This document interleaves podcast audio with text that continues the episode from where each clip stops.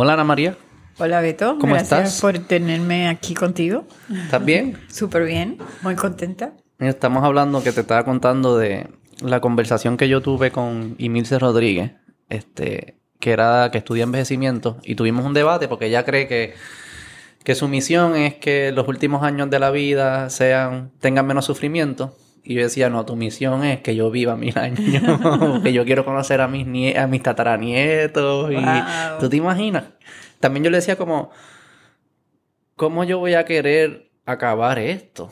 ¿Cómo yo voy a querer no ver a mi hijo un día más? ¿Entiendes? Como que no, no es, no es intuitivo. Yo siempre voy a querer seguir un día más. Y si me lo pueden dar, pues un día más, un día más. ¿Entiendes? Como que... Pero me contaba, lo asociaste con algo que tú lees de la Biblia y después, Ari, cuéntame que... No, no, es que me, eh, yo todas las mañanas, Beto, yo medito por las mañanas sobre una lectura del Antiguo Testamento y una lectura del Nuevo Testamento. Eso fue un libro que me regaló mi madre. Eh, cuando Que me la, Biblia. Eh, es como un misal, más que una Ah, Biblia. ok. ¿Por qué me gusta más que leer la Biblia per se? Mm. Porque yo siento que en millones de lugares en, en el mundo hay alguien leyendo eso hoy. Porque ese es el, ese es el misal de la iglesia eh, Ah, a través del mundo. Si hay una misa hoy, esa es la que, esas son las Es- oraciones. Esas son las lecturas que se meditan. Así que yo, entonces esta mañana, por ejemplo, estoy leyendo y habla sobre personas que vivieron 500 años. Hablan de dietas. ¿En el. Antiguo Testamento? En el Antiguo Testamento se habla de gente que vivió 100, 200 años. Se habla de, de personas, eh, se, se habla de las dietas, de lo que se Ah. permitía y no, de lo que era puro para el, para, y del ayuno. Se ayunaba muchísimo. Y la gente no comía, comía una vez al día. O sea, que todos estos movimientos modernos de ayuno, que yo lo hago, y, y- y de algunos tipos de dietas, pues Sí. es que es, es natural, es Es el ser humano pensando cómo esto. sobrevivir. Sí. Estás buscando. Y porque lo junté con Harry Potter, que no tiene Ajá. nada que ver con las Yo dietas. creo que tiene mucho que ver con la, Pero- con la mitología. Con la mitología. Veo, veo imágenes, por ejemplo, hoy en, en- hoy en, la, en lo que leí, que no, no me acuerdo ahora el pasaje, hay una mano que escribe un mensaje en una, en una pared y entonces eh, hay un niño en, en el pueblo que le traduce al rey lo que dice ahí y ese es un niño profeta. ¿eh? Este, pero esos son imágenes. Después, a veces yo digo, esta señora tuvo que haber leído el Antiguo Testamento. Es que yo creo que, y la mayoría de las mitologías, Sí. vamos a hacerte una pregunta. No que se escriben, me imagino que se escriben un montón, pero que no conectan. Estas mitologías que conectan con nosotros y se sienten como universales, tienen cosas Eh, en común. en común. El, el cuento probablemente es el mismo. Eh, Un niño sí. profeta, Sí. una salvación, La lucha con el mal. el mal vive en ti, Sí. el mal es familia tuya. Cuídate que el mal vive en ti. Eh, eh, Lord of the Rings. Lord of the Eh, yo, yo tengo el ring. Cuando tengo el ring, Beto, yo pienso en Gandalf, que es el maestro. Ajá, ajá, ajá. Eh, muchas, muchas veces. Cuando yo salgo de reuniones, cuando salgo de experiencias, digo, wow, el ring. Ese, eso está vivo. O sea, es, es- exacto. Son experiencias humanas, de la naturaleza humana. El, Sí. el, el, el Lion King, el, el, el malo, es tu tío. Sí, Es sangre. sí, Esa sangre tú la tienes. Sí. ¿Cómo te aseguras que no? Sí, eh, Es bien interesante. son bien consistentes. Y déjame decirte, cualquier, ¿sabes? Comparación con la realidad, pues, eh, con, la- con lo, con lo actual. O sea, eso pasa en nuestras familias, en nuestras familias de trabajo. eh, esa- ese, ese, baile entre... Y en uno mismo, Beto, uno pelea con su... su Yo creo que por eso conectan. Sí, claro. Porque, Eso es aunque quizás conscientemente uno no, no lo no está analizando todo el tiempo, pero uno siente, ok, aquí es real, Sí. es útil. A mí la literatura me ha ayudado a vivir. Las cosas que he leído así me ayudaron a vivir. Yo me acuerdo de mi papá, cuando yo empezaba a hablar de que quería trabajar con la escuela y él inmediatamente sabía que iba a estar metida en una lucha armada. cuando yo dije en mi casa que iba a ser maestra. Y él me decía, te tienes que leer el Quijote Mm. con mucho cuidado, porque te va a ayudar a entender. ¿Y qué aprendiste? Aprendí mucho de esto que estamos hablando, ¿no? Este, del mundo de las ideas, de, ese baile entre la idea y lo concreto, la idea y la experiencia, la idea y, el, y lo práctico. Esa combinación que uno ve todo el tiempo en la mesa del colectivo, del idealista, el que tiene la visión, el que tiene, y aquel que empieza, pero tenemos que hacer tantos salones y tanto esto y tanto. Sancho y Quijote. Y también... Y es inescapable, no es que sea inescapable, es deseable que existan esas combinaciones, ¿no? Es deseable. Es la forma que podemos... Es deseable. Yo creo que lo importante en nuestra historia, Beto, ha sido la metodología de la mesa, para que mm. esas dos, dos tendencias humanas no choquen, sino que se complementen. Y yo creo que nosotros estamos metidos en unas estructuras de trabajo.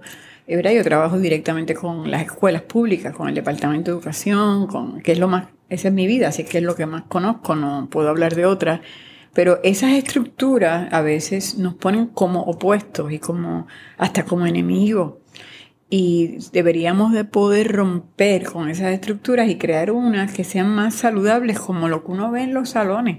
Yo a mí me fascina cuando veo un ambiente, Beto, mm. mirar toda esa energía de los niños, del niño que está pendiente de que si esta estrella está al lado de esta y si siempre está ahí o si no está ahí, el que está pendiente de que vamos a merendar hoy y tenemos que ser equitativo, todo el mundo tiene que tener su espacio, aquel que está pensando en la actividad que vamos a hacer y con todas esas mentes y, almas, de, cómo se juntan en, una, en un círculo de trabajo y, y ellos pueden ser capaces de construir realidades de una manera bien saludable. Yo aprendo mucho con los niños de lo que debemos hacer nosotros, porque su tendencia es a, querernos, a trabajar juntos, a que la cosa salga bien y todos participemos, que no se quede ninguno de ellos fuera. Mm. ¿Y qué, cosas de la estructura? Hablas de la estructura que nos, nos ponen, como que crean esta, estos bandos o incentivos que no, que no se alinean con lo... ¿Qué ejemplos tienen de eso? Fíjate, Beto, eh, a mis terceros 20 y eh, haber tenido, ¿verdad?, muchas mesas de trabajo. Yo te diría que, y, organizaciones, ¿no? Este, yo te diría que hay dos tipos de estructura. Hay una estructura que separa a los seres humanos eh, y limita el potencial de los mismos y por lo tanto limita el potencial del grupo. ¿Okay? Ese, yo, nosotros, yo te lo dibujaría, ¿verdad? Si tuviéramos una pizarra aquí, como una pirámide o una, ¿verdad? Este, en donde todo, todo se sostiene sobre las decisiones, el poder de, tomar decisiones o de, de, hacer cosas arriba, ¿no? Y con poca gente que se nutre, eh, o sea, su, su, mayor, su mayor logro es poder estar allá arriba, ¿no? Y poder este, establecer la política o establecer lo que se va a hacer. Se centraliza. Eh, se centraliza y se centraliza de una manera bien jerárquica, o sea, entonces tienes pocas personas afectando la realidad de toda una población. Eh, la cultura que se establece en esa estructura es distinta a una cultura que se establece en estructuras más circulares, donde tú tienes mesas redondas de las cuales tal vez nacen representantes que llegan a otra mesa redonda en donde todos podemos participar de la toma de decisiones, del proyecto, de lo que se va a hacer.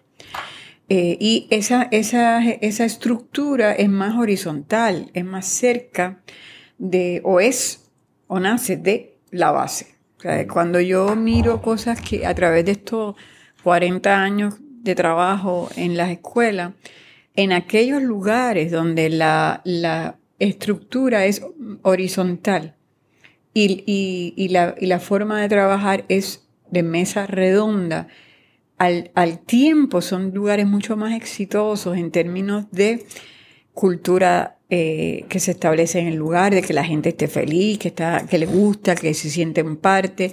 Y inmediatamente, Beto, de ahí, estás, de ahí salen niños más, eh, más eh, fuertes, más seguros, seguras a dónde van. cada niño es cada niño y cada niña es hija de, ese, de esa mesa redonda y la responsabilidad que cada uno de, esa, del círculo tiene, es diferente a esta. En esta, Beto, yo creo que se pierde el rostro. O sea, yo tomo, yo tomo decisiones sin el rostro. Aquí yo las tomo con el rostro. Entonces, la cultura que se genera en, ambas estructuras es, totalmente distinta.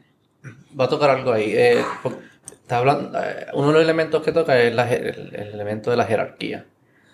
Y yo sí creo que, que las jerarquías, las jerarquías, em, las jerarquías son naturales. Y te vamos a explicar, vamos a explicar por qué. Eh, en un ambiente donde hay una sociedad que al final lo que hace es decir, eh, alinear valores y decir, estas son las cosas que nos importan. Una vez tú estableces unos valores en comunes, se va a formar una jerarquía porque hay distintas, las habilidades de cada persona son distintas en, ¿verdad? Atender, responder a esos valores. No si al principio, pensemos hace tiempo, lo, que había que hacer era pescar, no todos, pesca, no todos tenemos la misma habilidad de pescar. So que se, fue, se va a ir formando una jerarquía. O sea que yo creo que la jerarquía en ese aspecto eh, es natural. Yo creo que el, uno de los problemas que vemos es, es cuáles son los valores por la, con lo cual se crea la se forma la jerarquía. Esos que están arriba en la jerarquía, ¿es porque son lo en este caso son lo mejor para el niño o es por otras razones? ¿Ves? Como que si, si un, volviendo a esos tiempos, si esos tiempos decíamos que el más poderoso es el peor que pesca, pues íbamos a estar bien mal. Porque Claro, no, no, pescaríamos. No, pescaríamos y nos moriríamos en, en, No comeríamos buen pescado. O que hay un elemento de que, de que sea una jerarquía eso es, eso es un buen ejemplo. Sí, lo que pasa es que, fíjate, a mí me gustaría, a mí me gustaría después volver a la palabra, ¿no? De la jerarquía. Y si una mm. organización necesita, o sea, cuando yo digo jerarquía, inmediatamente lo que yo pienso es que tú tienes más, tú te apoderas más de los valores que yo. O sea, tú, tú, tú, tú eres custodio de, uno, de unos valores y yo tengo que operar para como tú veas los valores y yo operar. Es una imposición. Yo, fíjate, hay, pero hay unos, unos, unos, eh, unos conceptos que nacen de ahí. Por ejemplo, cuando yo miro a, estructuras, yo, eh, observo una estructura jerárquica, fuertemente jerárquica. Eh, muchas veces viene acompañado de, un autoritarismo eh, que es diferente a tener autoridad. Y ese autoritarismo, cuando empieza a caminar, empieza a violentar los valores que nos trajeron aquí. Tiránico. Es tiránico en su naturaleza, impone. lo que hablábamos ahorita de, The Ring, de, Lord of the Rings. O sea, es interesante porque hay que, hay que educar mucho, eh, eh, hay que educarnos mucho para que ese liderato que llega a una posición de una jerarquía reconocida en la sociedad no, se, no, no le dé el virus del ring, del poder, de la jerarquía, del autoritarismo. hay dos elementos ahí. Uno es que cuando lleguen, no cambien, no le dé el, virus. Que ese estamos de acuerdo. Y ese, la historia ha demostrado que es bien difícil. Pero es posible. El segundo, no, no es posible. Sí, es, posible, es posible, no. no, no, en estos días estamos como colectividad estudiando el liderato. Sí, sí. Estamos, por ejemplo, estudiando... Una virtud. Sí, estamos estudiando al expresidente de Uruguay, a Pepe. Sí, sí, sí. Y es interesantísimo el, eh, lo que trae Pepe. O sea, que hay que estudiar cómo y qué pasó en Uruguay eh, mientras su liderato. Nada, pero volvemos. No te quiero está interrumpir. Ese, está ese elemento. Y está el otro elemento, que es que cuando la jerarquía ya se, se, se corrompe, que los que adquieren, llamémosle poder, posición alta en la jerarquía, no están alineados con el bienestar de la jerarquía o del bienestar de la, de la, sociedad o del grupo, de la institución o, lo que sea que, esté cubriendo. Y yo creo que ya esa es una, una, jerarquía que se corrompió. Yo creo que el error que se puede cometer es decir, no hacen falta jerarquías o es posible que no existan. Y, y, y, ahí yo creo que hay que ser cuidadosos porque cuando, quien tiende a decirlo es quien quiere tener poder dentro de una jerarquía donde no existe jerarquía. Como que es un, ¿Entiendes lo que te digo? Es un cuento de no acabar. Sí, yo creo, Beto, que es un buen momento, sobre todo para personas, ¿verdad?, que les gusta pensar, como mm. tú, como... Eh, y tengo a los, a los niños y a los jóvenes pensando en esto también. Eh, hay algo poderoso de las, con las palabras, hay algo bien poderoso claro. Con el cómo explicamos la forma en que nos organizamos como, como escuela, como barrio, como pueblo. Entonces, esas, esas, esas, e, esas, esas, eh, esas palabras tenemos que revisarlas y ver a dónde nos llevaron y si sería importante empezar a usar otro tipo de palabras como gobernanzas horizontales, como gobernanzas participativas, eh, que ya en nuestro país se están dando en distintos sitios. Yo me muevo a toda baja con nuestro querido alcalde de Toa Baja y él está hablando de, presupuestos participativos, de mesas redondas de los barrios que acaban en una mesa redonda con él en, el municipio, pensando el pueblo junto. El alcalde tiene autoridad y es el alcalde, es la figura máxima en términos de, la, de, la, de la gobernanza de ese pueblo. Pero la forma, el lenguaje que usa para explicar hasta su estructura, no es yo soy el rey, yo mando, yo soy el rey y yo estoy comprometido con sus valores. Yo creo que hay una trampa, este Beto, en esto de que yo soy el rey y voy a representarte. ¿Sabes? Ya a estos momentos de la vida, de la historia, sabemos que eso tiene unos peligros enormes que conlleva a una persona extraordinaria, extraordinaria. Llegar ahí y no ser una persona. yo le llamo un, psicópata. Un, psicópata positivo. Como que nuestro sistema está diseñado para, que, para que surjan estos ángeles, ¿verdad? Que, que son tan distintos al resto de nosotros que cuando se ponen la sortija la ignoran y no, no, es que yo soy. Es como. Estás pretendiendo que gane un psicópata bueno.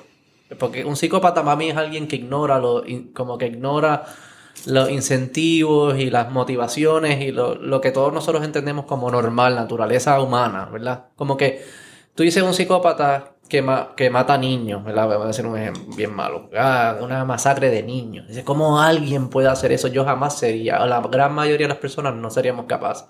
Por eso es un psicópata, porque fue capaz. No es que no quería y lo hizo, es que para él no estaba mal. Y eso es. Y hay psicópatas positivos que pueden ignorar un montón de incentivos. Y estoy seguro que existen. estoy seguro que no corren para las campañas políticas, ni ganan las campañas políticas, ni gobiernan. ¿Entiendes? Como que esos ejemplos que tú, que tú dices, yo conecto mucho con ese, ese cuento. Yo creo que es una expectativa que no tiene sentido. Sí.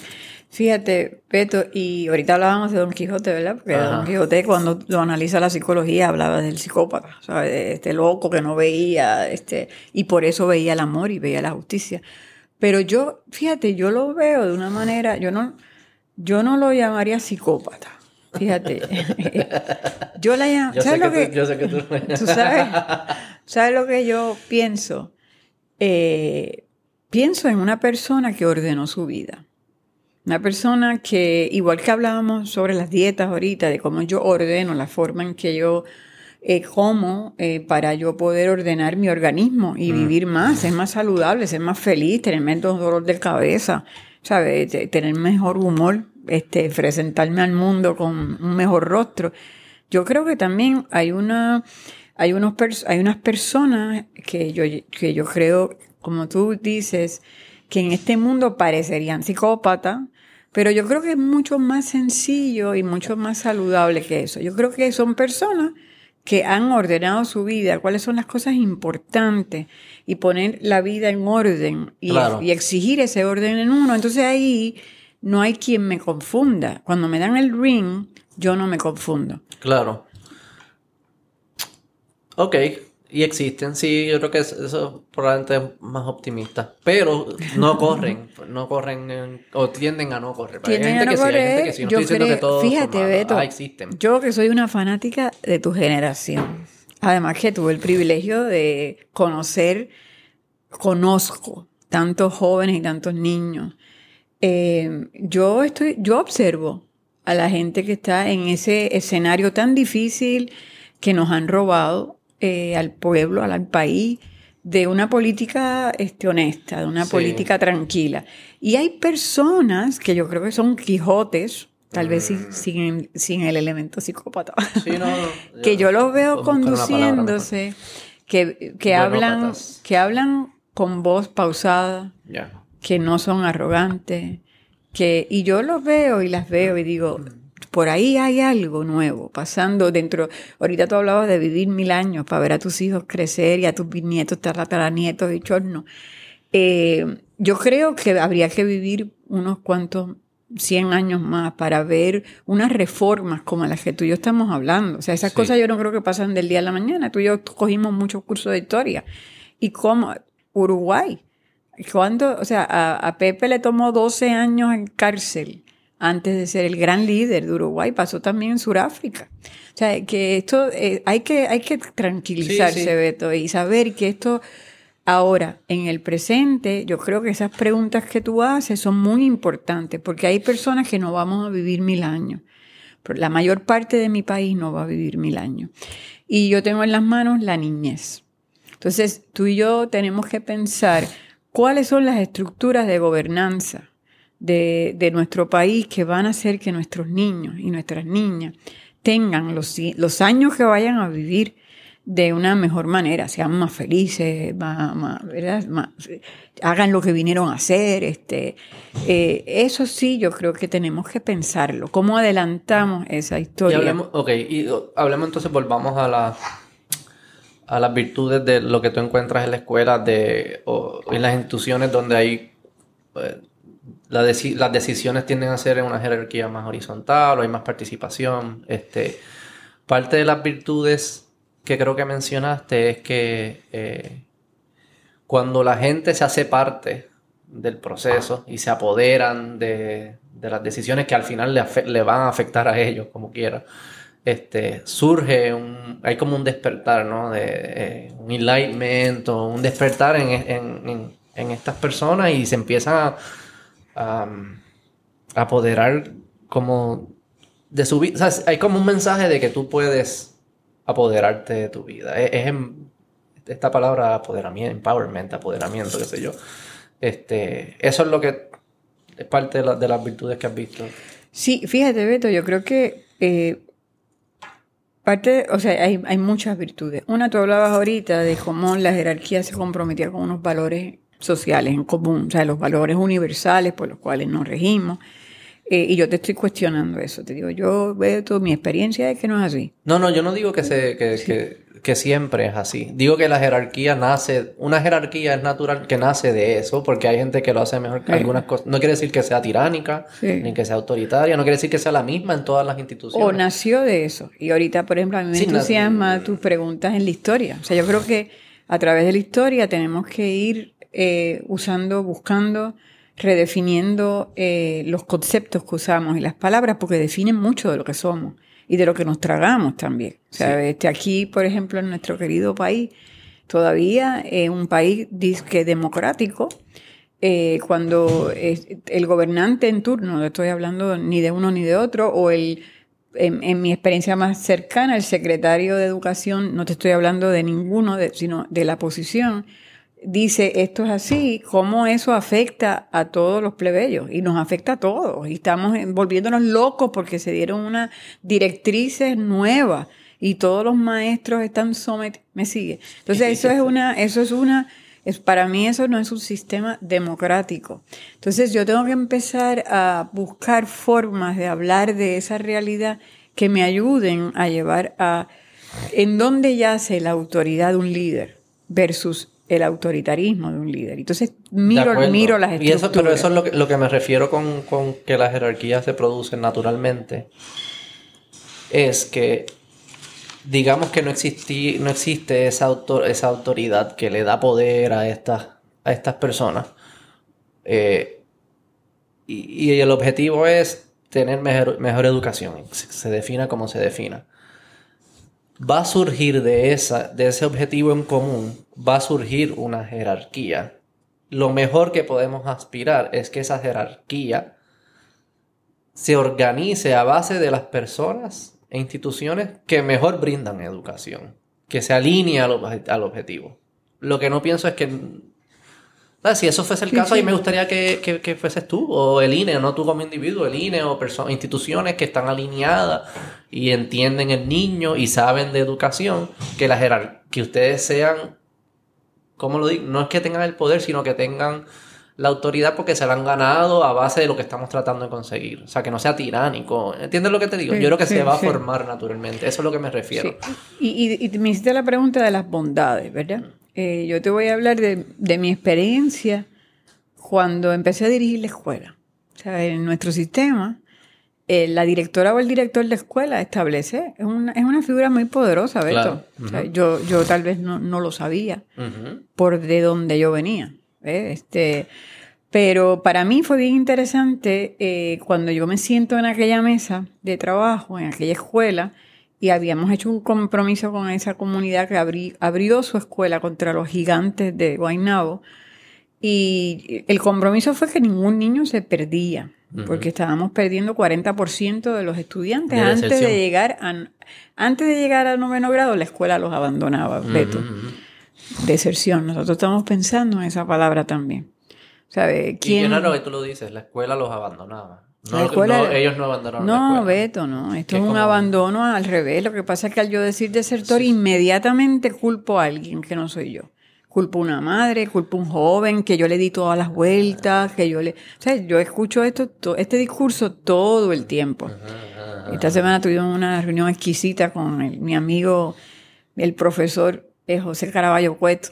Este, y digo amigo de, de verdad, de, de espíritu, porque nunca, yo nunca lo veo, ni él nunca me ve pero somos amigos en esta tarea de, de, buscar. Y hablábamos sobre, sobre, sobre ese concepto y cómo tenemos que integrar. Él me hizo, él me hizo una anécdota graciosísima. Eh, él dice que él fue jugando pelotadura a hablar del proyecto y su hija, chiquita, de siete años, estaba sentadita atrás. Y cuando salió, él le dijo, él le preguntaba, oye, mi amor, ¿y qué te pareció el programa? Y la nena le dice, mira papá, ustedes dijeron muchos disparates. y entonces yo le, él, le dice, pero ¿por qué? Dice, bueno, porque ustedes hablan ahí de los desertores, los desertores, los desertores. Ustedes le han preguntado a ellos por qué se fueron de la escuela. y ahí empezó mi conversación con, con, con el profesor y ya tenemos unos planes, unas mesas redondas para hablar con los que no se fueron.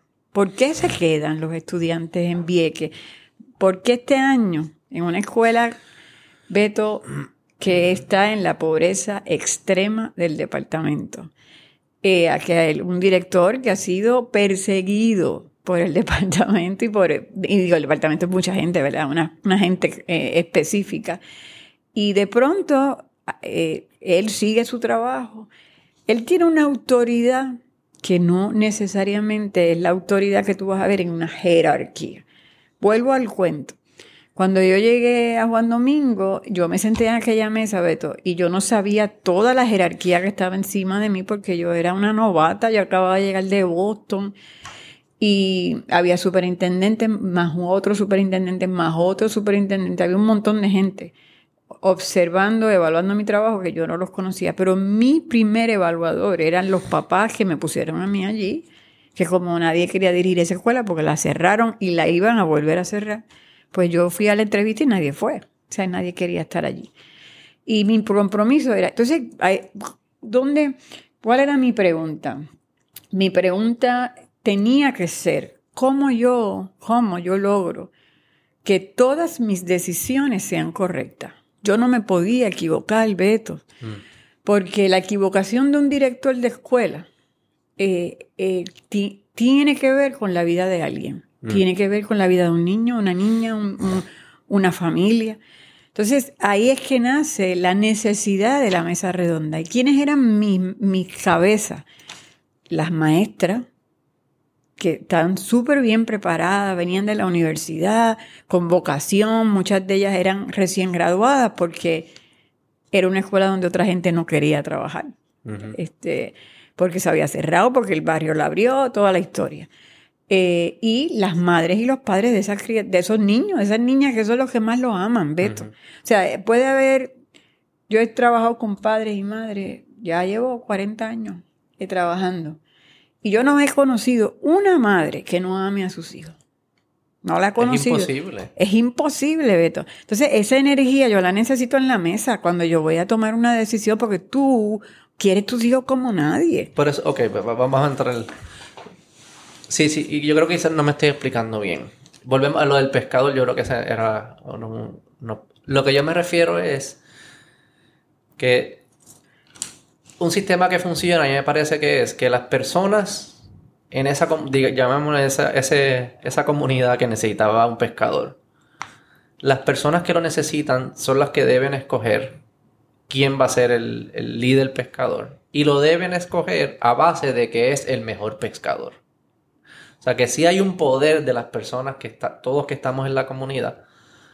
Y ese poder, eh, en, ese caso, eran los ciudadanos de esa comunidad y escogían al mejor pescador. El error es cuando escogen a uno que no es el mejor pescador porque le cae bien o porque era del partido, lo que sea. Y ahí es que se empieza a deteriorar la jerarquía. O sea que, pero es bien curioso como eso se aterriza en las escuelas. Porque yo creo que, yo creo que algo que pasa en el sistema de educación de Puerto Rico y en muchos lugares probablemente del mundo, es que quienes toman las decisiones son las personas que no tienen que vivir con las consecuencias de sus decisiones. Yo creo que eso vio un principio, para mí, para mí eso es libertad, eso vio un principio básico. Quien va a vivir las consecuencias es quien debe tomar las decisiones. Para mí eso es 101 libertad. Este, y eso pasa no porque estas personas necesariamente sean malas, no porque no, no malintencionadas, no, tú puedes asumir que esa es la buena fe. Yo creo siempre asumiendo buena fe, pero aún asumiendo buena fe, alguien que está en San Juan no va a poder, no sabe, no puede tomar la mejor decisión si le toca a esa persona tomarla. Para todas las comunidades, niños, escuelas, o sea, estamos hablando, es, eh, no es posible. Entonces, un error que se hace es centralizar la decisión en estas personas. Entonces tú, tocas que, que bajo ese concepto de, quien, de que quien va a vivir las consecuencias es quien debe tomar las decisiones, debería ser el niño, pero sabemos que por desarrollo psicológico hay edades que uno no es capaz de tomar decisiones todavía, o algunas decisiones. Sí, algunas, pero no todas las decisiones a los 5 años, a los 6 años. El mejor proxy es el padre el padre y la madre, porque son las personas que más quieren lo mejor para ese niño. Y, son las personas que van a tener que vivir las consecuencias buenas o malas de las decisiones de ese niño. Es lo más cercano al individuo, ¿verdad? Y por eso yo creo que yo sí, yo creo que un movimiento que le dé más poder a los padres para tomar decisiones educativas de sus hijos es algo que hace falta. Y es una, para mí es una expresión de, de libertad de, eso, de esas comunidades de apoderamiento, se habla mucho de apoderamiento y estas cosas. ¿Qué más apoderamiento que darle a los padres más poder de decisión y de, de, eh, qué educación llevan sus hijos? ¿Qué escuela? ¿Qué pedagogía? ¿Qué temas? No sé, las distintas decisiones que se toman dentro de la mm. educación de sus hijos. Fíjate, y te oigo hablar, pero y pienso muchas cosas. Pienso en el pescador el pescador tiene que saber pescar. Sí. O sea, yo no puedo poner una persona a dirigir un proyecto educativo que no sepa pescar. ¿Ok? Que no sepa de lo que está haciendo, ¿verdad? Que sea, que sea profundamente sabio en lo que está haciendo. Y, es sencillo. Tiene que ser una persona que sepa cómo aprenden los niños y las niñas, pero con profundidad. Eh, tiene que ser un conocedor de la conducta humana de la, de la, de la organización humana, ¿no? Este, bueno. Eh, así que eso por un lado. O sea, que, que cuando tú dices eh, que los padres, yo estoy de acuerdo contigo, y por eso creo en la mesa redonda y en las ensaladas. Yo creo mucho eh, esa combinación que yo aprendí en el barrio, Peto. Esa sabiduría que nace de una maestra como Jennifer, ¿verdad? Con quien tuve múltiples. Estaba Jennifer en la mesa, estaba la madre del niño o la niña y estaba tal vez un experto en conducta humana porque estábamos trabajando con un niño que tenía unas conductas que no entendíamos y teníamos que servirle bien. Esa, e, esa, esa mesa de dignidad en donde las tres personas, y yo que soy la directora y que tengo la posición de, directora de la escuela, eh, tenemos que tomar unas decisiones para, para, eh, para Beto, para que Beto sea feliz, para que Beto pueda aprender, sea parte de la comunidad. Yo creo que esa, esa, esa sabiduría que nace de, ese, de esa conversación y de ese estudio, de esa observación científica que hace Jennifer de sus estudiantes, que hace la, experta en la conducta, y esa madre que lo ama profundamente, que a lo mejor no es pescadora, a lo mejor es, otra cosa maravillosa, pero esa madre, eh, esa combinación, de ahí es que deben hacer una decisión, tanto para el niño como para quien dirige la escuela. La comunidad a mí me pidió que dirigiera la escuela, porque yo venía de haber trabajado como maestra en la comunidad y luego pues estudié, estudié, eh, estudié al niño, ¿no? Yo, yo venía eh, preparada, ¿verdad? Este, para trabajar en la pesca. Pero yo te confieso, Beto, que tú sabes, como te digo, eso no se detiene ahí. O sea, ¿quién me evaluaba a mí? Que me parecía bien poderoso. A mí me evaluaba la comunidad. Y cuando hubo dos secretarios que me sacan del sistema, la comunidad me regresa a la escuela. Pero ¿por qué? No porque yo era de ningún partido, ni porque yo era buena gente, ni porque le hacía favores a la gente, ni porque le compraba cosas a la comunidad, porque sus hijos estaban felices, Beto. ¿Sabes? Este, y ellos me evaluaban. O sea, eso no es como te puse. De acuerdo. Entonces, ¿qué sistema de evaluación tenemos? Y ahora, mira dónde voy a brincar. ¿Por qué me evaluaba la comunidad? La comunidad no me evaluaba por si yo estaba bien vestida o no, por si yo este, hablaba. Beto, la comunidad me medía por mi deber magisterial. No hubo ni un desertor escolar. Los niños salían bien, reencontraban su vocación, seguían su camino. Hoy día me los encuentro, son seres felices, son seres que aportan a la comunidad, tú los has conocido. Sí, Esos muchachos están volando, haciendo cosas, todavía nos estamos reuniendo, ahora están haciendo una mesa redonda ellos para ir a ver al presidente de los Estados Unidos para decirle que los maestros de este país ganan una miseria. Eso salió de ellos. Ellos me están llamando, ves cómo yo los acompaño. Algunos de ellos hace más de 10 años que yo no los veo. Pero esa mesa, esa conversación, esa participación se quedó con ellos, esa cultura. Entonces, cuando miramos los otros líderes, Beto, en estos días que está la conversación sobre quién debe ser secretario o no, y te digo, yo no estoy hablando del actual, ni del anterior, ni del anterior. Ni del candidato, ni del próximo. Ni te estoy hablando del proceso. ¿Cuáles son los elementos de juicio?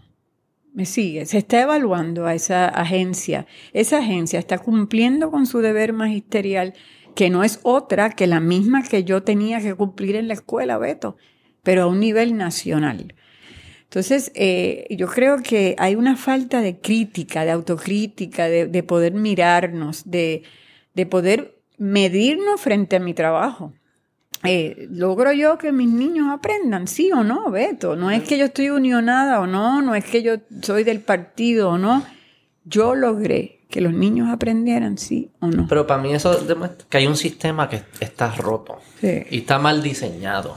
Eh, tu ejemplo, por ejemplo. Tú dices que tus padres, los padres y, los niños y la comunidad es quien te evalúa. Pero, pero, aún así, hay, el departamento tiene la, entre comillas, autoridad tiene el de poder de sacar. Y te sacó. Y la comunidad tuvo que manifestarse. Poder y autoridad son dos cosas diferentes. Sí, sí es que es importante, pues, pues, tienes el poder de sacar. Porque yo creo que estamos poniendo énfasis en el poder. Yo tengo el poder sí, sí. de decidir si tú tienes escuela o no. Exacto. Y eso es lo que estoy criticando. Y eso no es autoridad. Ok, ok. Pues el poder. Tienes el poder de sacarte. Y te sacaron. Sí, dos y los Y los padres tuvieron que manifestarse, llamar, pelear los medios, toda una revolución para que te volvieran. Lo que ahí me demuestra, y en ese caso funcionó pero en otros casos no funciona. En otros casos o, no funciona. O, no ha funcionado todavía, se sigue la pelea. Eh, la energía, el, hecho de que los padres tengan que hacer eso, para que la directora que está funcionando para la vida de sus hijos vuelva. O sea, algo que obviamente bueno. La energía que tienen que gastar, el tiempo, es un costo. Eso es un costo. Es, No es una forma saludable de nosotros construir un sistema que funcione, que, cuando, que alguien arbitrariamente puede, tiene el poder, puede sacar a una persona que le está sirviendo a quien le debe servir y para que ellos pele tienen que estar peleando por meses y, y haciendo marchas y no es una eso no es no es sostenible. Uno no puede escalar un sistema que dependa que cada vez que hacen algo que no va bien para nosotros tengamos que marchar. No, es sostenible. no es sostenible. Entonces ir a la universidad. entonces hay que hay que ver lo que hay que hacer es un sistema que, que deposite el poder ¿verdad? El poder, esa es la palabra correcta, que deposita el poder a las personas que están siendo servidas, que deben ser los niños y como proxy sus padres y comunidades.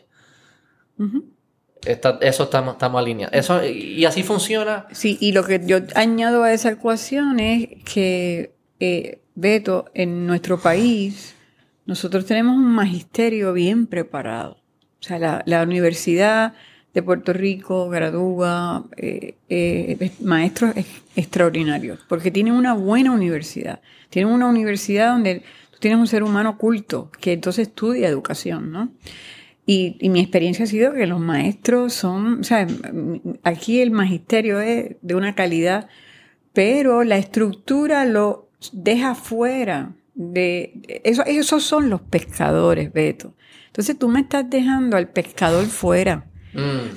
Eh, y me lo deja afuera y no solamente me lo deja afuera, me lo atropella, me lo pagas mal.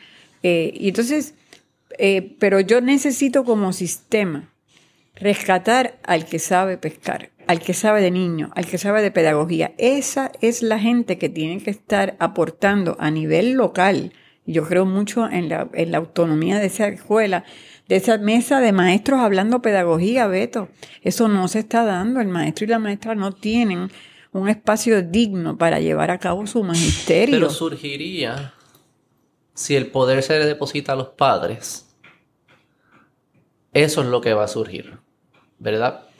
Quienes van a estar arriba en la jerarquía van a ser personas que satisfacen las necesidades de, los padres y los niños, ¿verdad? Como, los, como el, de nuevo el ejemplo del pescador. Si la gente que tiene que comer pescados para sobrevivir son los que escogen, quienes van, van a escoger al mejor que pesca.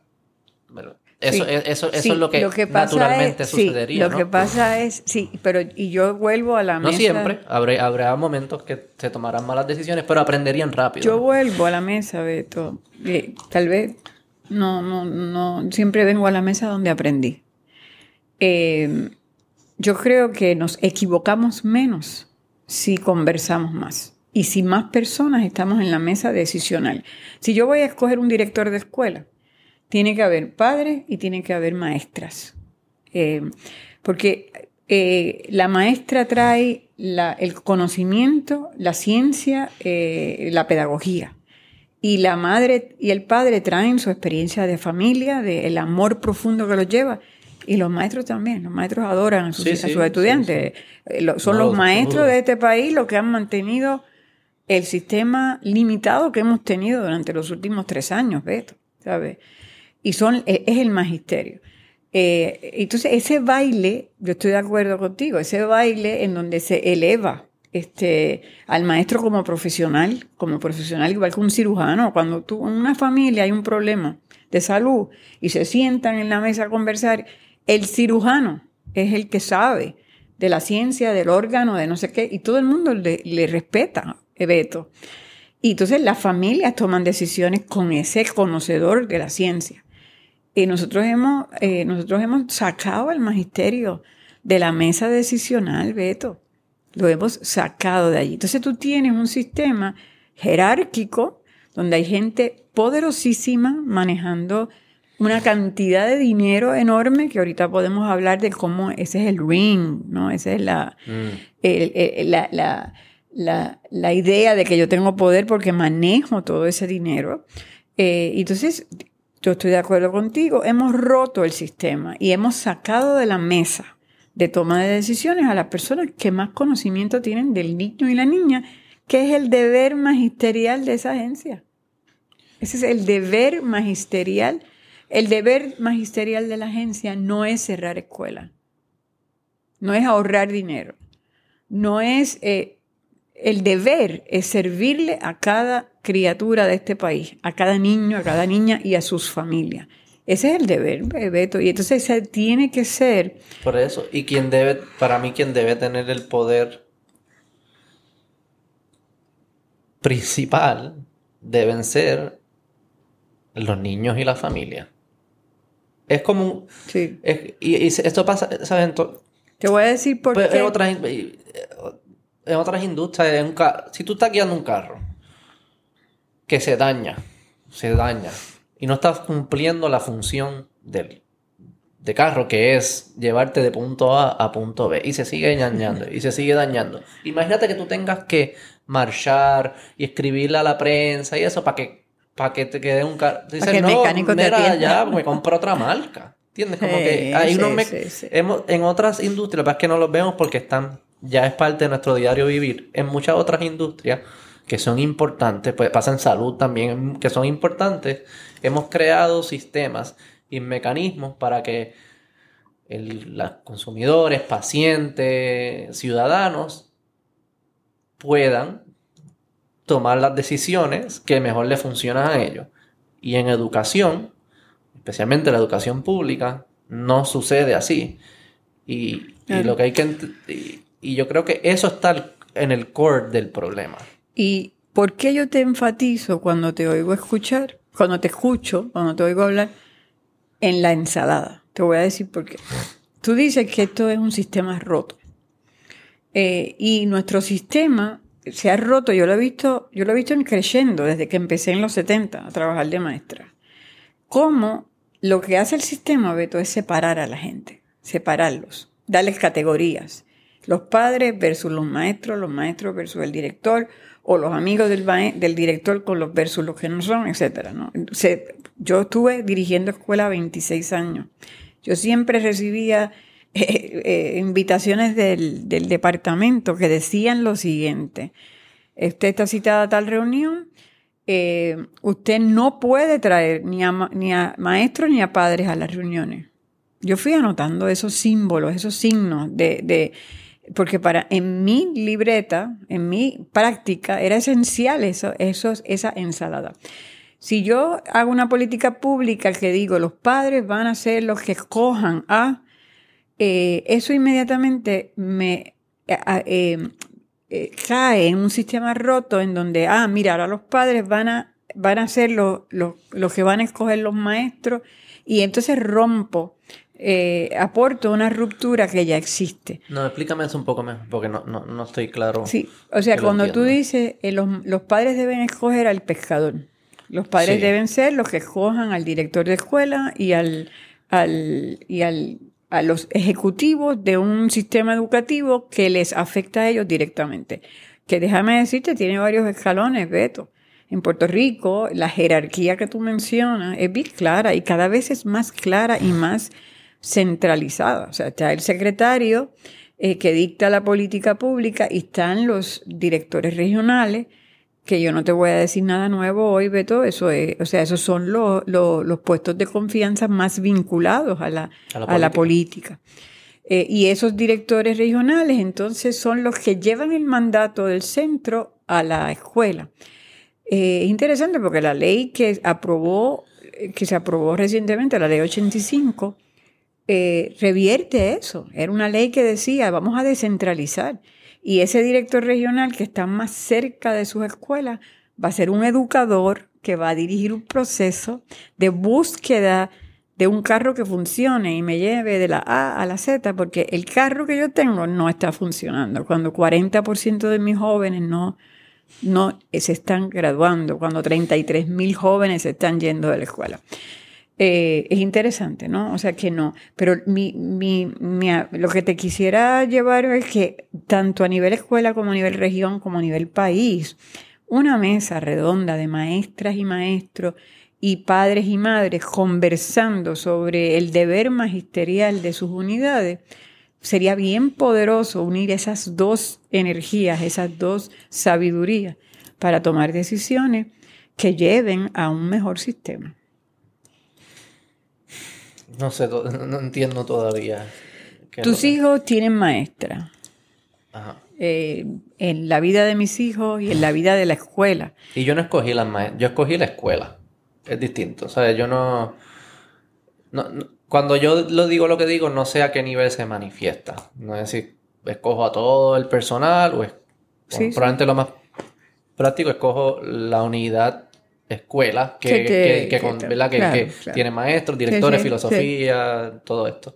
Antes ese nivel yo creo que es el que es, más y ponte doable, por decir la palabra, es más en vez de estar reclutando.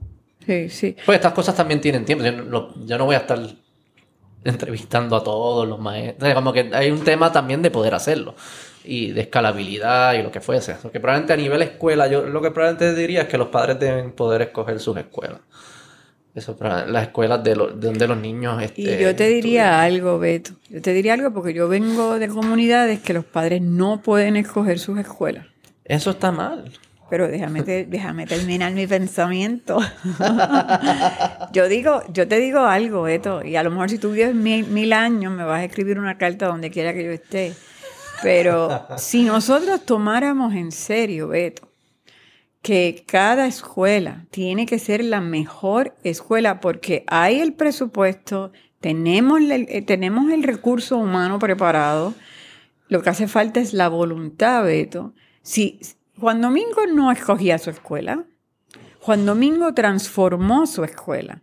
Nosotros cogimos una escuela que habían cerrado porque había 90 niños, que a mí me parece un familión, pero ¿verdad? El, departamento cuenta de una manera distinta.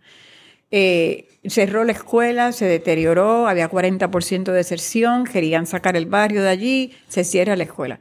La comunidad, el, sistema en su libro del 1900, ¿qué año fue? 87, eh, cerró la escuela. Ese fue el poder, la autoridad, la región, la superregión, todo el mundo.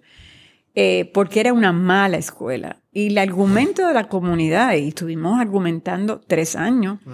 a mí me caló bien hondo, Beto. Es, tú no cierras una escuela mala, tú la haces buena y mm. la comunidad regresa, Beto. Eh, y esa historia que te cuento de Juan Domingo, no es, se, me ha, se ha repetido en nuestra historia una y otra y otra y otra vez. Y es una mala escuela. Mm. Entonces tú dirías, bueno, pues esos padres lo que tienen que hacer es cada uno escoger una buena escuela en otro sitio. E, eso es una respuesta muy individual de ese padre. Pero si tú traes a todos esos padres a la mesa y se comprometen y le exigen al, al gobierno, o sea, Beto, con el presupuesto que tiene el Departamento de Educación, con el presupuesto que tiene el ah. Departamento de Educación. Todas las escuelas, que ahora quedan la mitad de las escuelas que cuando yo empecé a trabajar, cuando yo empecé a trabajar había 1.600 escuelas en Puerto Rico. Y muchas de las buenas escuelas eran las escuelas pequeñas. Ah. Eran excelentes escuelas. Las 800 escuelas que quedan, Beto, pueden ser 800 joyas. Yo no, yo no en ningún momento yo diría que el problema es presupuesto. Yo estoy claro de eso. Yo creo que hay, hay, hay, dos, cosas, dos cosas importantes en lo que tú cuentas. Para mí, el, error craso que sucede en ese cuento que tocas de contar es que alguien, el departamento, alguien que no vive en la comunidad, que no tiene a sus hijos en esa escuela, decidió decir que esa escuela hay que cerrarla. Eso para mí viola el principio número uno que estamos hablando. Quien debe decidir que una escuela no funciona son las personas que participan en esa escuela. Los mismos padres deberían decir, sabes que no está funcionando porque es mala o porque no se alinea con lo que yo creo, por las razones que sean. O sea, que a eso se ya ahí se viola el, principio. Siempre debe ser, yo creo que el, padre o el, joven el que dice, no, esta escuela no está funcionando. Y si hay que transformarla, abrir, abrir otra, cerrarla, eso debe ser decisión de ellos.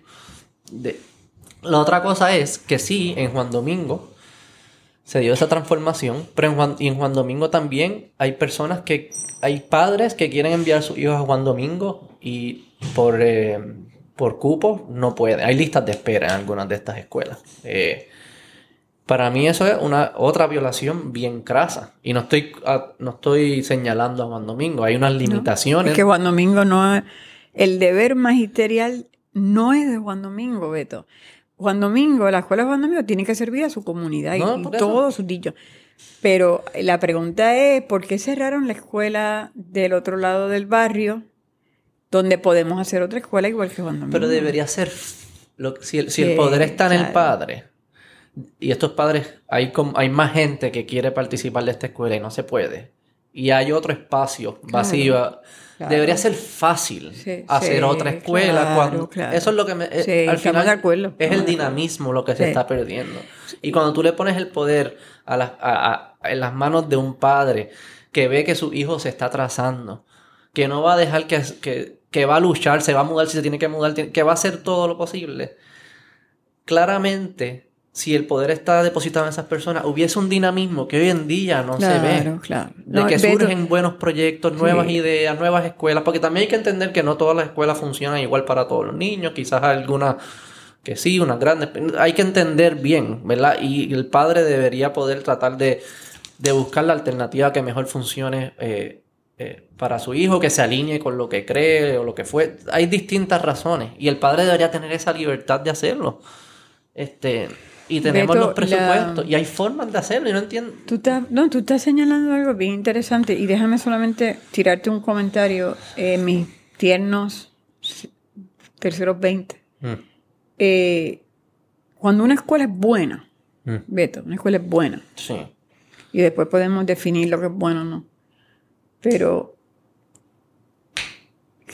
es casi, casi 100% seguro de que sirve a todos los niños. Una escuela buena o sea, hay, tal vez hay casos extremos, ¿no? una buena escuela, una buena escuela que tiene una mesa de maestras y maestros conversando pedagogía, como hizo Finlandia. Una mesa que tiene a los padres y las madres activos, tanto en su gobernanza como en su evaluación, como en su ojo crítico, a los estudiantes conversando. Una buena escuela que tiene un sistema de, de vida, de conversación, de participación, de inclusión, de dignidad, de que tú eres un ser que piensa. Y pues lo que te contaba del nene de Pablo, que Pablo venía y me decía, yo tengo unas ideas para dirigir esta escuela. y tenía siete años. Eso, eso pasa, Beto, porque hay una cultura en donde la gente está pensando la escuela. Eh, en mi experiencia y en mi caminar, cuando eso pasa, casi nunca Casi nunca yo tengo una madre que me dice, yo me quiero ir a otra escuela. Sí, lo que yo me refiero es que quien debe decidir si es buena o mala para su hijo es el padre. el cliente. lo que, eso es lo que me refiero. Que quizás lo que son buenas, ningún padre decidiría, perfecto, pero quien debe de tener el poder de decidir siempre debe ser el padre. Sí, lo que pasa es que tú estás usando uno, unas palabras, Beto, que están totalmente fuera de la realidad de nuestro sistema educativo. Te explico. Pero nada de lo que existe existía. No, no, no, podemos... no, pero tú estás apuntando a algo bien interesante y volvemos a la estructura. Esta estructura versus esta estructura. Hay sistemas educativos, y te menciono Finlandia porque lo estamos estudiando como un modelo eh, importantísimo en el que ha sobrevivido un, eh, lo que yo llamo la primera pandemia en el mundo, que se llamó GERMS, Global Education Reform Movements. Este, otro día podemos hablar de germs, porque yo creo que fue la primera pandemia del siglo pasado. Eh, Beto, en algunos lugares del mundo, yo lo viví en Massachusetts cuando viví allí, trabajaba en el sistema público, había lo que se llamaba los comités, eh, eh, Parents Committees o Community y era una estructura que estaba dentro del Departamento de Educación. O sea, era mm. parte. ¿Y qué era eso? Lo que tú acabas de describir. Yo vivía en South End y los padres no estaban contentos con la forma en que estaban tratando a los estudiantes en la escuela, no estaban saliendo bien. Ellos tenían una estructura, no tenían que irse al piquete, a la protesta, a la prensa entonces, tú estás apuntando a cosas bien bregables que se pueden hacer. Claro. Que lo que necesitas es que las personas que en este momento, las personas o las, o, las estructuras de gobierno se puedan repensar y empezar a incluir aquellos elementos que funcionan eh, para que la escuela sea mejor. Y ese es un elemento crucial, que dentro de la estructura, para evitar, yo estoy de acuerdo contigo, eh, te veto, la gente está agotada de mendigarle a, las agencias que, que cumplan con su deber magisterial. Y es interesante, llevamos ya una década, Beto, donde lo que hemos visto es que nuestro sistema educativo se va empobreciendo, se va deteriorando, los números son cada vez peores. Esto que pasó la semana pasada aquí con el estudio del doctor Caraballo Cueto, en otra sociedad, Beto, estaríamos en la calle, en la calle, hubiésemos hecho una huelga nacional, un paro, eh, y, uno se pregunta, ¿dónde están los hijos de este país? Son 33 mil jóvenes, Beto, que no están... ¿Qué decía el estudio? El estudio eh, concluye, ¿verdad? En general, dijo después muchas cosas, que hay 33 mil jóvenes que, que se fueron de la escuela en los últimos cinco años y no sabemos dónde están. Y no son estudiantes, porque en eso el Caraballo Cueto fue muy cuidadoso, no son estudiantes que se fueron a Estados Unidos. No, o que se fueron a una escuela privada, o que, o sea, no están en el sistema de educación de su país. Mm. Entonces, frente a eso, Beto, eh, ahí venimos al liderato extraordinario que pueda decir, en vez de defendernos, Beto, decir, aquí hay algo mal, hay que arreglarlo. Es como, como lo que tú decías del carro. Eh, aquí hay algo mal, no estamos pescando bien, no, no estamos pudiendo pescar. El problema es que el, El problema es que si, analizamos lo que estamos diciendo, el problema es que el poder reside en el lugar incorrecto. Y quien se tiene, desafortunadamente, quien que no sé cómo se sale de esto sin que los que están en el poder se den cuenta que la solución es que deshagan de su pueblo, se lo, se lo traspasen a quien debe, en donde debe estar. Sí, sí, o, lleven al, o sea, Beto, no, sí, yo... es lo que te digo, porque yo no ellos pudiesen, dentro de este sistema, ellos pudiesen hacerlo mucho mejor, sin cambiar lo Nosotros estamos hablando de transformar la estructura, que es lo que yo creo que lo haría sostenible. Dentro de este sistema ellos lo pueden hacer mejor, mucho mejor de lo que lo hacen. Lo que yo creo es que un buen un sistema que esté bien diseñado no solo funciona los primeros años cuando están, hay una energía buena o quienes están liderando son los que los que se le ocurrió la idea. No, un buen sistema tiene que estar diseñado para autocorregirse en el tiempo. Porque va a haber, va a haber momentos y va a haber figuras y no estoy hablando de otras personas, pudiese pasarnos a todos nosotros que cuando entremos en estas situaciones empezamos a deteriorar el sistema que produjo lo, que, lo que nos gusta. Y el sistema mismo tiene que tener dentro de sí un mecanismo de autocorrección. Y estos sistemas que nosotros tenemos, que son tan grandes, tan centralizados, no tienen ese dinamismo. El dinamismo al final lo que hace es que, que, que nuevas voces, nuevas ideas, nuevos surjan y, mantengan el ciclo. Eso es lo que se siente aquí, que como se crean estos sistemas que funcionan por unos años, luego se deterioran y no hay un mecanismo que le permita autorregenerar. Yo creo que es lo que pasó con energía eléctrica, es lo que pasa con el Departamento de Educación. Probablemente al principio eran las joyas, eran las joyas de la corona. O sea, las dos, ¿verdad? Se hablaba de que eran unos logros de avanzada. el siglo pasado, bueno, todos nuestros papás fueron a la escuela pública, Beto, y, eran grandes escuelas, buenas escuelas. Todos nos educamos allí. Y grandes momentos, una energía. Pero el sistema en sí no tenía un diseño de qué pasa cuando se deteriore la jerarquía y se empiece a, a, dar poder no a base de ser un buen educador, sino a base de otras cosas al sistema no tener eso diseñado dentro, de, por dentro, pues esto es lo que pasa. Sigue hasta que llega un punto que se siente que... yo no siento que es transformable. yo siento que es... Hay que crear algo paralelo que lo... ¿Cómo se dice en español? Disrupt. Que lo... Que lo destruya. Que lo destruya. Pero no, no la meta no es destruirlo, es hacer algo mejor, sí. como pasó en las escuelas. yo no, yo no sé si se Tú, tú dices algo bien valioso, Beto, eh, cómo el sistema tiene que tener el elemento de autocorrección eh, siempre. Siempre. Eh, yo creo que Puerto Rico tiene unas cabezas privilegiadas en el sistema. O sea, yo me acuerdo cuando yo te conocí a ti y a, y a grupos, este, ¿verdad? De, trabajábamos con el profesor Coco Morales o con los compañeros de B2A. Yo conocí una, una forma de mirar estos fenómenos, Beto, que a mí me entusiasmaron, porque yo creo que añadiendo eso a la ensalada de las personas que amamos la escuela, los niños, los jóvenes, las madres, este, los padres, eh, esa combinación nos ayudó a nosotros a repensar el sistema, cómo es este sistema y cómo tiene elementos de autocorrección. Yo invitaría, Beto, a que tal vez pudiéramos tener otra conversación como esta, con una de esas cabezas. Y tal vez tener esta conversación con esas cabezas, con cabezas de la base y con personas que en este momento tienen el poder. A ver, ¿qué, qué piensan ellos de esta conversación?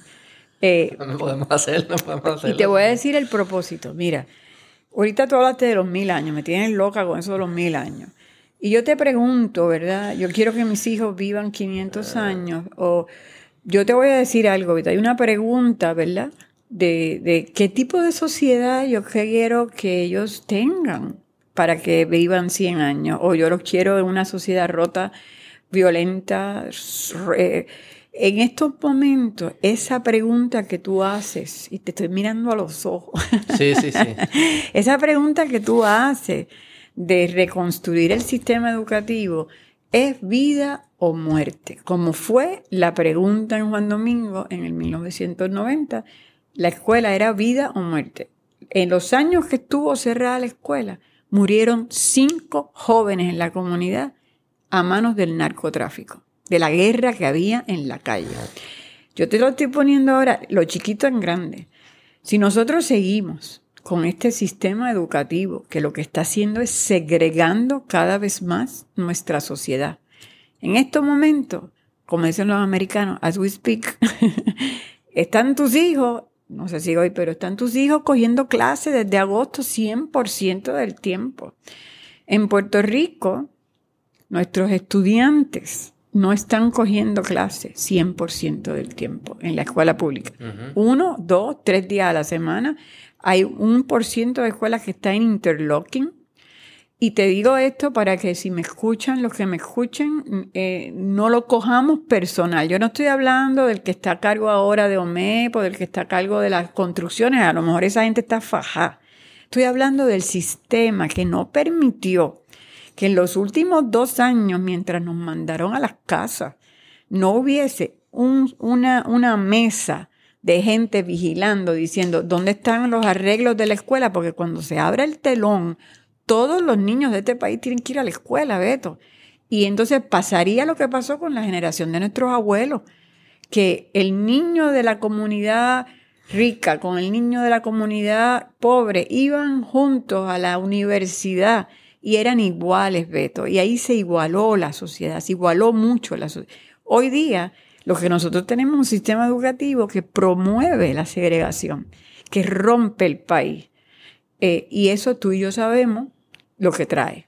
Trae un, país roto, un país, que, un país de apoderados y no apoderados, de, personas no protegidas. Estamos trabajando ahora en una comunidad en Laja. Ustedes lo han visto en la prensa. Cuéntame esa Que los nenes me dicen, ¿quién nos protege, Ana? ¿Quién nos... Esa es la pregunta que me hicieron los jóvenes la semana pasada. ¿Quién nos protege? Entonces tenemos un sistema polarizado, Beto, que lo que va a traer es más violencia, más coraje, más depresión. La gente, Beto, mira, no va a querer vivir mil años. Yo quiero que toda la gente quiera vivir mil años porque hemos construido una realidad tan rica que queremos estar bailando con los tataranietos en la Plaza Vieques.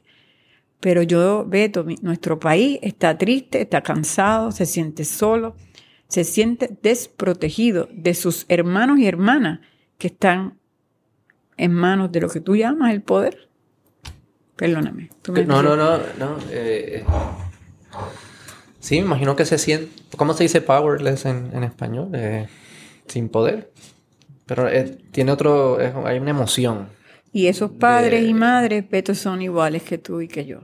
o sea, esos padres y madres merecen la dignidad de poder tomar decisiones sobre la educación de sus hijos. Lajas es un ejemplo interesante e importante que yo creo que ha pasado un poco desapercibido. Eh, te cuento de Lajas, porque fue un desencuentro entre la comunidad y el departamento que a mí me dolió mucho porque pienso que fue innecesario. Eh, y ha herido mucho a esa comunidad. Este, en, Lajas nació un proyecto montessoriano en el 2014-15, cuando el boom de las escuelas públicas Montessori se aprueba la, carta circular de la Secretaría, estaba al, frente Marlene Rodríguez con un equipo de maestras montessorianas de primer orden. Eh, el, Ejecutivo en ese momento le da confianza a, la gente, le dice, mira, esto es un proyecto aprobado por nosotros, vamos para encima, y mucha gente dijo, yo quiero eso. Y se, se duplica el número de escuelas públicas Montessori en el 2014. Eh, una de las escuelas fue Lajas y nació una casa del niño, un, salón de infantes y andarines, y fue creciendo poco a poco este, eh, en, en, Lajas Elemental. En Lajas, la escuela elemental urbana tiene las dos vertientes. Tiene una vertiente eh, de corriente que llaman corriente regular, este, tradicional, aunque yo creo que hay cosas interesantes que a veces piensa que lo tradicional. O sea, yo no estoy poniéndole ningún valor más o menos. Son dos, son dos vertientes con maestras extraordinarias en ambos vertientes.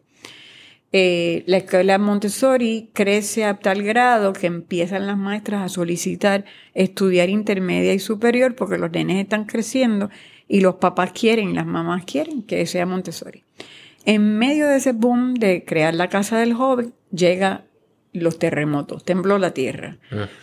Y las maestras que estaban empezando a estudiar Montessori a nivel intermedio y superior, eh, empezaron unos proyectos que la prensa los cubrió y el país los celebró muchísimo, de escuelas sin paredes, bibliotecas solidarias, y nos reuníamos, se reunían, eso fue, eso fue de ellos, en los parques, en las vías pesqueras, en la playa.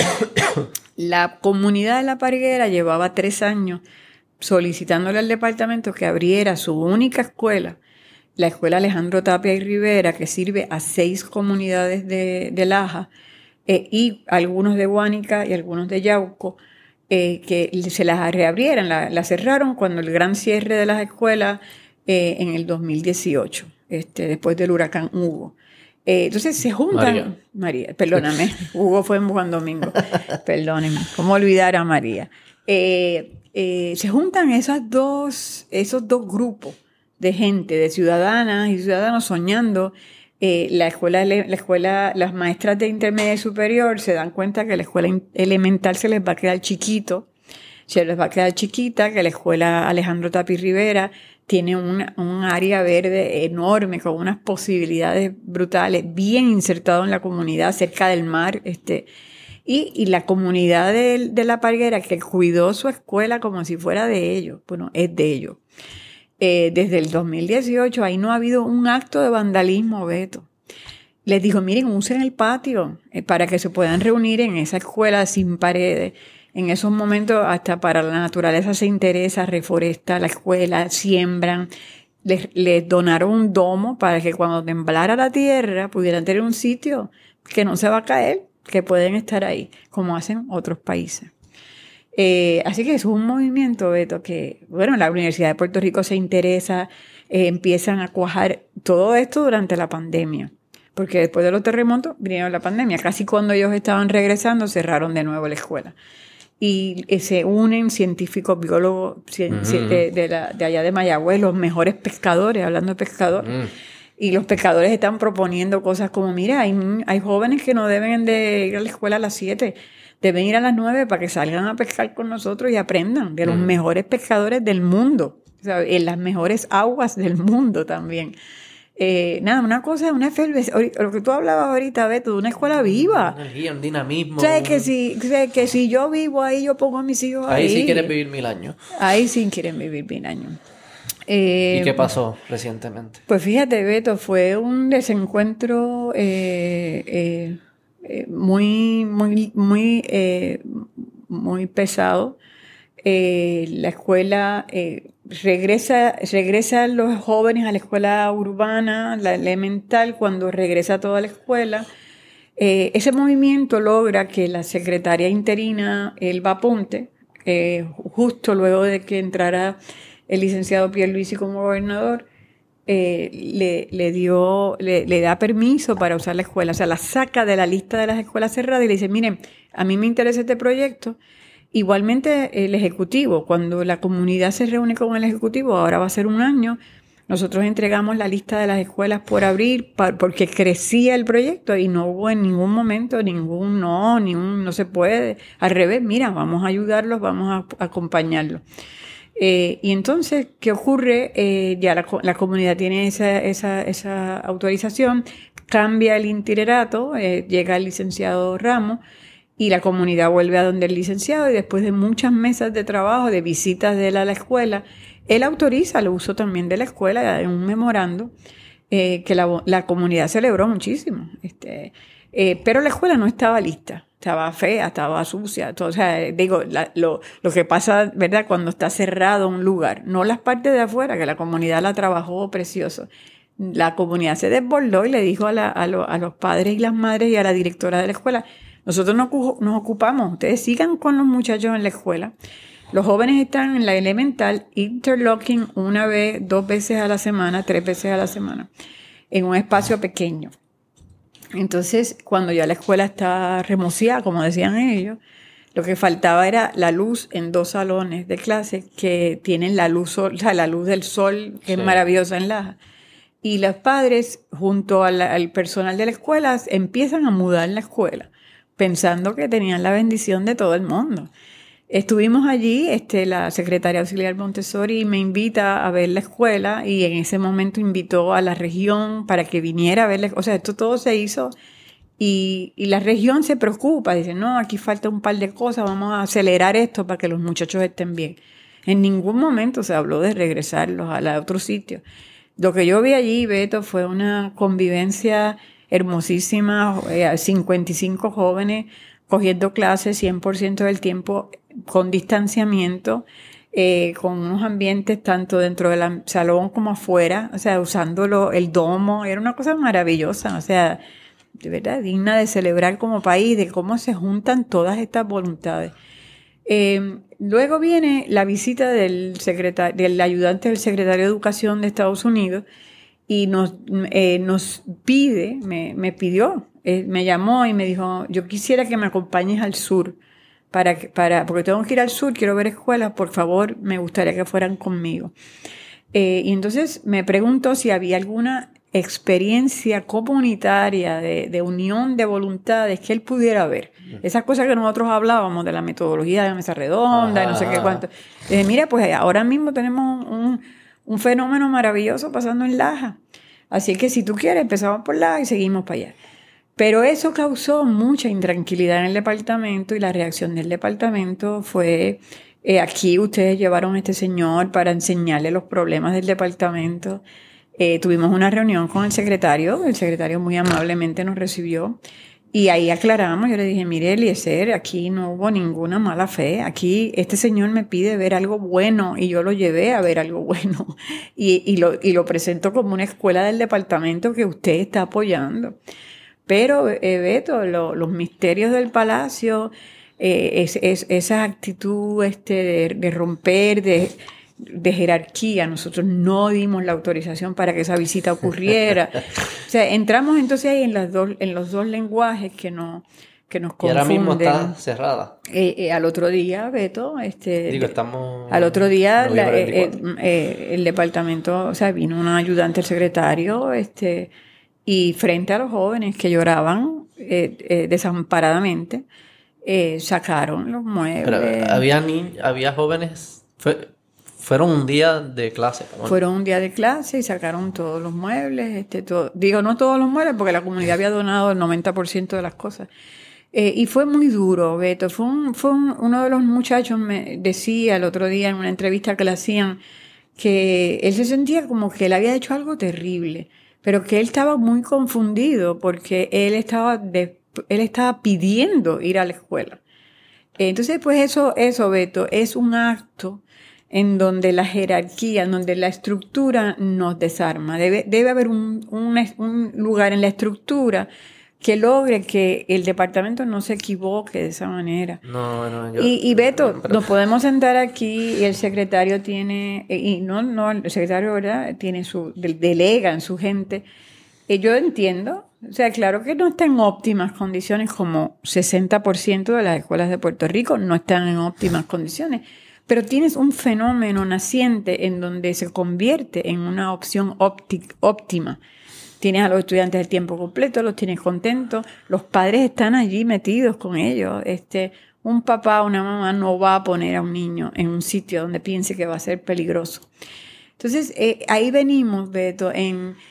eh, tiene que haber una estructura que lleve a al Ejecutivo a poder escuchar más el milagro. Eh, y si lo que falta es la luz, ¿quién puede acelerar lo de la luz? O sea, No, pero es, eh, es más profundo, es más profundo que eso. El gobierno no me puede estar diciendo a mí que yo puedo ir a una escuela o no puedo ir a una escuela. ¿Qué locura es eso? ¿Cómo alguien me dice a mí, tu hijo no puede ir a estudiar cuando yo tomé la decisión, hice mi análisis y decidí que sí lo puedo llevar a estudiar? ¿Cómo alguien me puede decir eso a mí? Por eso es que no me, por eso, por eso hablo de cuando pasa la cosa, cuando el ejecutivo te dice puedes ir, que lo celebramos. Hay algo por dentro a mí que me dice, no, es que como que tú me dices a mí que yo puedo ir, yo podía ir ya si yo quería. Sí. ¿Qué es esto? Sí. Es, tan viol- es, es, para mí un espíritu de, de libertad de estos individuos. No nos pueden estar diciendo a nosotros si podemos ir o no a la escuela. Eso es una locura. sí. Y, Y, yo sé, y yo, sí. ¿sabe? Y, reconozco Sí. que, que es una batalla cuesta arriba y que no es fácil y, y que a veces te pone una en- entre dos, ¿verdad? De que eh, tú como padre vas a retar a, a estas personas tan poderosas que van a hacer repercusiones o que tú trabajas quizás en otra agencia del gobierno y va a afectar tu... Yo entiendo, por eso como que es injusto también decirle a los padres, vamos a No, tirarnos, Beto, y pero es- es que no podemos es- pensar así. Y eso que tú dices no es hipotético, eso ocurrió el día que fue la comisión del departamento, que yo creo que el secretario estuvo muy mal representado. Y la persona que fue del departamento amenazó a personal, tanto del departamento como de agencias eh, similares, y le dije, mira, ustedes sálganse de este movimiento, esto les va a perjudicar a ustedes. Y eso no debería estar pasando en nuestro país, Beto. Y eso hay ese tipo de conductas hay que detenerlas. Eh, porque yo creo que no solamente matan el milagro, sino que están radicalmente eh, mal y no cumplen con los valores que ahorita estábamos hablando, que yo, yo pongo el Ejecutivo ahí para que me defienda, para que sea custodio del derecho. Y no lo estamos haciendo, Beto, pero no hay una estructura saludable. Entonces se convierte en una guerra fría, ¿ves? Ahora el, el castigo a la comunidad por lo que hizo, que no sabe lo que hizo, porque este oh, ¿Cómo- y entonces un, la- cómo un joven es capaz de interpretar estas señales saludablemente? No tiene nada. Lo que dice ese joven eh, eh, tiene razón. Esto es bizarro. Sí, sí. Era como que yo antes no quería ir a la escuela porque no me gustaba. Encontré una que me gusta. Todo el mundo me está diciendo, no, tienes que ir a la escuela, es bien importante. Encontré una que me gusta. Vamos para la escuela. Y ahora me están diciendo, no, no, tienes, no puedes ir a la escuela. Es una señal bien rara. Y nosotros funcionamos a base de señales. Es- es- Claro, todo claro. lo que nosotros aprendemos es porque nos, hicimos algo y hubo una reacción, nos gustó la reacción o no nos gustó. Si las señales empiezan a contradecirse, es bien difícil procesar esa información. Sabrá Dios lo que está entrando en la fórmula de los cerebros de estos jóvenes. Sí. Es bien confuso. Eh, es bien confuso y tenemos distintos jóvenes han reaccionado diferente. Beto, cuando yo venía para acá, una de las madres me llama y hay un niño que está en hospi- hospitalizado porque él eh, se, se friqueó. Psicolo- como Sí, psicológicamente. sí, sí. Está- desarticulado, o sea, está tan herido que no, no, es que no entiende, no entiende, no puede entender, le duele demasiado. Y entonces, eh, Beto, nosotros, tú hablabas ahorita de un sistema roto, de un país roto, nosotros no podemos seguir rompiéndonos, Beto. Y estos, estos eventos no son aislados, Beto. ¿Sabe? Es interesante porque yo pensaba que, fíjate, y a, a mis terceros 20 soy ingenua. Yo pensaba que esto iba a ser una gran noticia. sea, es algo chévere que está pasando en nuestro sistema educativo. Cuando llevabas al, Cuando, cuando este, federal este allí, pues, señor me pidió, entre otras cosas, yo asumí que el federal, y y dicho por el federal frente al secretario, él había discutido su agenda con el, con, con el departamento. O sea, que ellos sabían a dónde iban. Pero ¿sabes qué, Beto? Después de Laja fuimos a, quebra, a, Quebradi- a, Quebradi- a, Juanadí- Guayanilla. Yo nunca había estado en Guayanilla después, del, después de los terremotos. Eh, y ahí eso es lo que a mí me hubiese preocupado si yo fuera secretario o departamento de educación. Una gente que no se atreve a hablar, eh, se reunieron en un, en un sitio a solas y el cuadro que le pintan a este señor federal, que yo no sé bien ni cómo él llegó a ellos, yo era su Uber, eh, eso, eso es lo que a mí me hubiera quitado el sueño. Yo hubiese mandado a todo mi personal allí a ver qué era lo que estaba pasando. Entonces yo también estoy como el joven de Laja. Yo estoy golpeada por una sorpresa increíble de, espérate, espérate, espérate, esto es el sur, esto es Laja, no hay escuelas en Laja, estos nenes quieren estudiar, 33 mil jóvenes se fueron de la escuela. ¿Cómo yo cuido ese milagro, Beto? Y no lo hago una, no lo hago algo personal o no más que personal. La agencia tiene que decir qué hacer o no hacer. Si yo, yo creo que si, si, si se dejaran querer más, si se dejaran tocar más por ese rostro, Beto, nos equivocaríamos menos y estaríamos encaminados hacia esa reestructuración de un sistema que, ¿sabes qué, Beto? Yo creo que se puede reformar. No es, no es tan grande, Beto, no es tan grande. Y escuela, escuela, comunidad, comunidad, tú puedes reconstruir. Mira, en el, Sí, se puede en- en- reconstruir. en el sí, no, no. 1990, No sé si el departamento. en pero el 92, las Beto, escuelas, sí. eh, para que tú para que la, la gente piensa que esto es porque es Montessori. No, no, no. En el 92, en Puerto Rico, se aprueba una ley muy poderosa que llevaba a la reconstrucción del sistema. Eh, eh, eh, entonces era gobernador el doctor Pedro Rosselló y nos mandó a la escuela y al barrio, porque él vivía enfrente. Nos mandó a la escuela un grupo de legisladores que fueron a cuajar la ley de la comunidad, a conversar con la gente. ¿Por qué en Juan Domingo? Porque Juan Domingo había pasado un proceso participativo y vivíamos como si fuéramos autónomos porque el sistema no nos quería. Guaynabo no nos integraba y nosotros hicimos escuelas sin sistema en los primeros años. Eh, y eh, el ejecutivo nos mandó a su gente para que nos escuchara. Y nace una ley, Beto, que, le, que tenía este sabor que tú traes, porque le daba autonomía al- a la escuela y le daba un lugar digno en la mesa decisional a la madre, al padre y a la maestra. Y rescataba esa, esa, esa, esa postura, ese lugar de profesional eh, que es del maestro. Aquí nosotros tratamos al magisterio de unas maneras que no ¿Y qué pasó con esa ley? Eh, esa ley se fue desvirtuando, ¿no? Este fue, em, eh, la politiquería entró. eh, yo creo, Beto, que aquí hay un triángulo que tú y yo sabemos que se parece a Germs. Por eso te hablo de la primera pandemia. Debemos escribir un libro sobre la primera pandemia en Puerto Rico. Hubo un boom de fondos federales. El departamento se convierte en un botín de guerra. Eh, gana un partido o gana el otro, ¿quién se beneficia del botín del Departamento de Educación? Y ahora el botín es enorme. Acaban de dar Más. más y más. Entonces, es una, empiezan a operar en el departamento, Beto, razones de ser que no tienen nada que ver con el, con la- el deber magisterial del departamento. Entonces, la, ¿qué hizo la, él hizo la escuela, la ley de la escuela de la comunidad? Que a mí me parece que fue muy valiente del Ejecutivo, esa ley, y de la legislatura que estaba en propiedad en ese momento, fue bien valiente. ¿Por qué? Porque si esa ley hubiese, se hubiese eh, mantenido, Beto, era la fórmula de sacar la política pequeña de las escuelas y el mercado de las escuelas. ¿Por qué? Porque a mí como escuela me daban el presupuesto. Y en comunidad, en mesa redonda, con mi gente, yo tenía por ley que tener familias, tener maestros, tener personal do- no docente. La ley me exigía a mí un proceso de presupuesto participativo. Y nosotros decidíamos en dónde usábamos ese dinero. Entonces el mercader no, sal- no se salía con la Porque, ley. porque cuando hacen eh, los contratistas de tutorías y estas cosas, eso es impuesto por el departamento, por Totalmente, la jerarquía. totalmente, sí. A la escuela dicen, mira, te toca este programa ahora, dale por ahí para abajo. Beto, y eh, Ah. yo me acuerdo haberme reunido con un secretario hace más de, te voy a decir, hace ocho años. Mm. Y él me dijo, no, no, aquí no hay nada que buscar en los fondos federales porque ya esto está planchado para los próximos ocho años. Sí, sí, sí. O sea, y uno se queda como, espérate, ¿cómo que está planchado? Y las necesidades de las escuelas.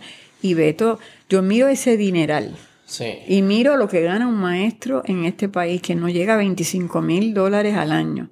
Entonces yo digo, aquí hay algo radicalmente mal. Eh, pero tú ahorita hablabas de cómo se... Esa ley, Beto, sería bien interesante re- re- retomarla en la discusión pública, porque eh, tenía elementos de eso que tú estás pidiendo Sí. de una estructura dentro de la agencia eh, basada en la escuela que le daba poder a la comunidad escolar para tomar buenas decisiones. Sí, yo tengo otra solución que ahí probablemente tú y yo diferimos y quizás esa no creo que tengamos tiempo para. Qué bueno que no tenemos tiempo para diferir. No, no, la vamos pensando. Me gustaría que fuese la próxima conversación. Yo creo que en los vales educativos. Yo sí creo que es una forma de cumplir con esos principios. Y no es, algu- no es algunas personas, es a todos. Todo el mundo tiene un... o sea, yo sé, yo no- sé que hay unos programas que es como una lotería y eso. No, no, ahí yo estoy de- totalmente de desacuerdo.